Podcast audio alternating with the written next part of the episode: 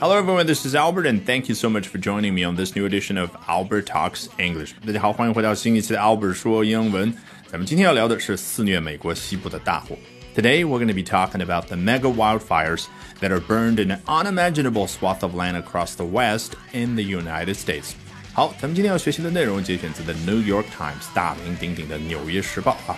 是不是每一次都给我们一种深刻的感受？那就是无论多么短小的篇幅，我们都能够积累到大量的生词短语，因为每一篇文章啊，来自于《纽约时报》的几乎都是文采斐然。那我们就来看一下这篇文章的第一段：Across a hellish landscape of smoke and ash, authorities in Oregon, California, and Washington State battled to contain mega wildfires on Sunday as shifting winds threatened to accelerate blazes that are burned in an unimaginable swath of land across the West。怎么样？怎么样？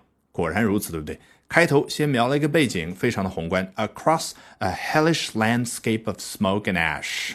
哎，什么叫 landscape？你看，land 就土地，scape 这个词，这个后缀有点相当于那个 ship， 什么什么 friendship、relationship，也就是把一段东西周围画一个非常明确的边框。那什么叫 landscape？就你眼前见到的这个景象，就好像你的双眼是一个捕捉器一样的，把它捕捉到一个固定的范围内，那就叫 landscape 啊。这也是为什么另外一个词 cityscape 经常用来去形容啊纽约、上海这样的大城市啊，眼前所及的、所能够看到的景象，全部放到一个像一个玻璃球里面一样的，那就叫 a cityscape。那现在我们看到的这个加州大火肆虐之后的景象是什么呢？它用的是 hellish。这样的一个形容词，我们一下子就认出来，它是 hell 地狱的形容词的形式，那就是地狱一般的。好，across a hellish landscape，也就是地狱一般的一个景象在我们眼前呈现。那具体包含了什么内容呢？它着重的提出了其中的两点：of smoke and ash，烟还有灰。那说白了就是一亿五千多万棵树啊被烧尽之后留下来的灰，还有正在燃烧的一些小火留下来的烟。这就是眼前地狱般的景象。背景描好了，我们来看一下主体登场。Authorities in Oregon, California, and Washington State battle to do something。好，来自于这三个州的权威部门、相关部门。我非常喜欢 authorities 这个词，因为它非常省力，对不对？我不需要去说啊，某个城市、某一个州的什么什么消防队啦，或者说是消防局啊，哎，不需要说的很清楚。作者呢，他偷懒，就 authorities，就像中文当中所说的相关部门一样的，非常的简单省力，对不对？哎，这一下子把美国啊濒临太平洋，也就是美国西海岸的啊，除了阿拉斯加之外吧，我们就。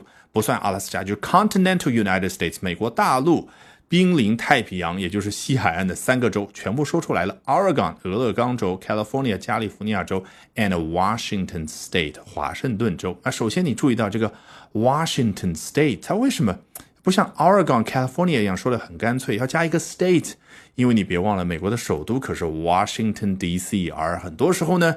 啊，在口语当中也好，在表达当中也好，他会把 D.C. 省略掉，就变成了 Washington。人家一听你那个 Washington 就是 the capital of the United States，美国的首都。所以这儿你说的是微软所在地，也就是和加拿大接壤的那个州，它可不是在美国东海岸的那个华盛顿特区啊。那你就要说 Washington State。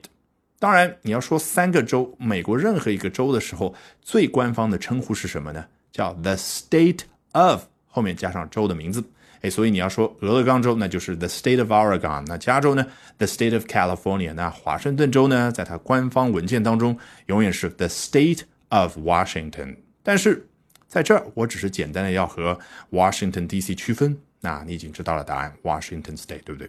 好，作为我这样的一个强迫症的人而言，我看到这三个州的排名，其实我是觉得有点别扭，因为它没有按照地理上那个顺序。哎，你如果从南往北说的话，那应该是 California、Oregon and Washington State 啊。如果作者这样写的话，我会更加满意啊，觉得好舒服。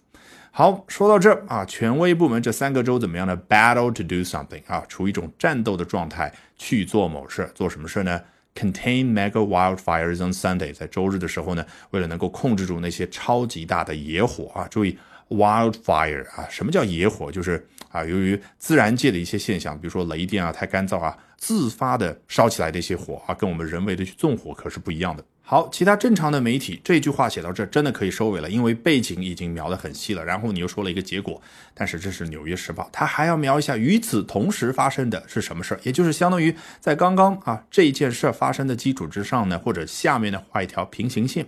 As 后面就交代了这条平行线的内容。As shifting winds threaten to do something，这个 shifting，你看看一下自己的键盘上面那个 shift 键，它用来干嘛的？在大小写字母之间进行切换，对不对？所以 shift 天然就带有切换，天然就带有变化。那 shifting 指的就是不断变化的、不断移动的。那说到沙漠当中啊，那些流沙不断的在变动，叫 shifting sands。那这儿说的可是方向不断变化的风，那就是 shifting winds 啊。注意 winds sands 啊，复数形式表达更加的精确，对不对？好，这些风怎么样呢？threaten to accelerate blazes。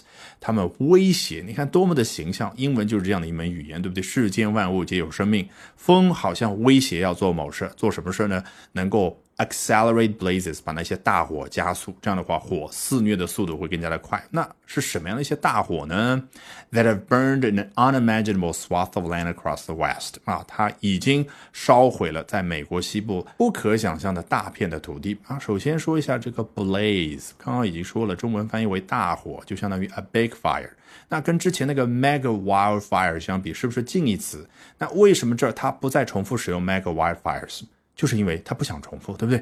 好，刚刚说烧毁了大量的土地，哎，那个量大片，它究竟用的是哪个词呢？unimaginable，这是一个形容词，不可想象的啊，容易理解。那个片说的是 swath，其实 swath 这个词原本用在农业上啊，一个人割小麦的时候，你想想，其他的小麦还没割，和你割好的这一部分相比，形成了一个鲜明的对比。那你割好的那一部分，肉眼一下子就判断出来，对不对？那个就叫 swath，所以抽象出去表示被烧毁的土地啊，实在是太形象了，对不对？被烧毁的土地，那都已经成了烟和灰，而其他的那些树还长得高高的。All right, with that, we've come to the end of today's edition of Albert Talks English。那今天的 Albert 说英文就到这儿，别忘了关注我的微信公众号 Albert 英语研习社，就可以免费获取大量的英语学习资源，同时了解我高效的英语口语学习方法。的确，从 Albert 说英文当中，你能够积累词汇、积累短语，提升啊，某种程度上快速的提升、高效提升自己的阅读速度。但是，要能够做到根本的提升自己的英文口语，离不开思维的锻炼。欢迎你关注我的微信公众号 Albert 英语研习社。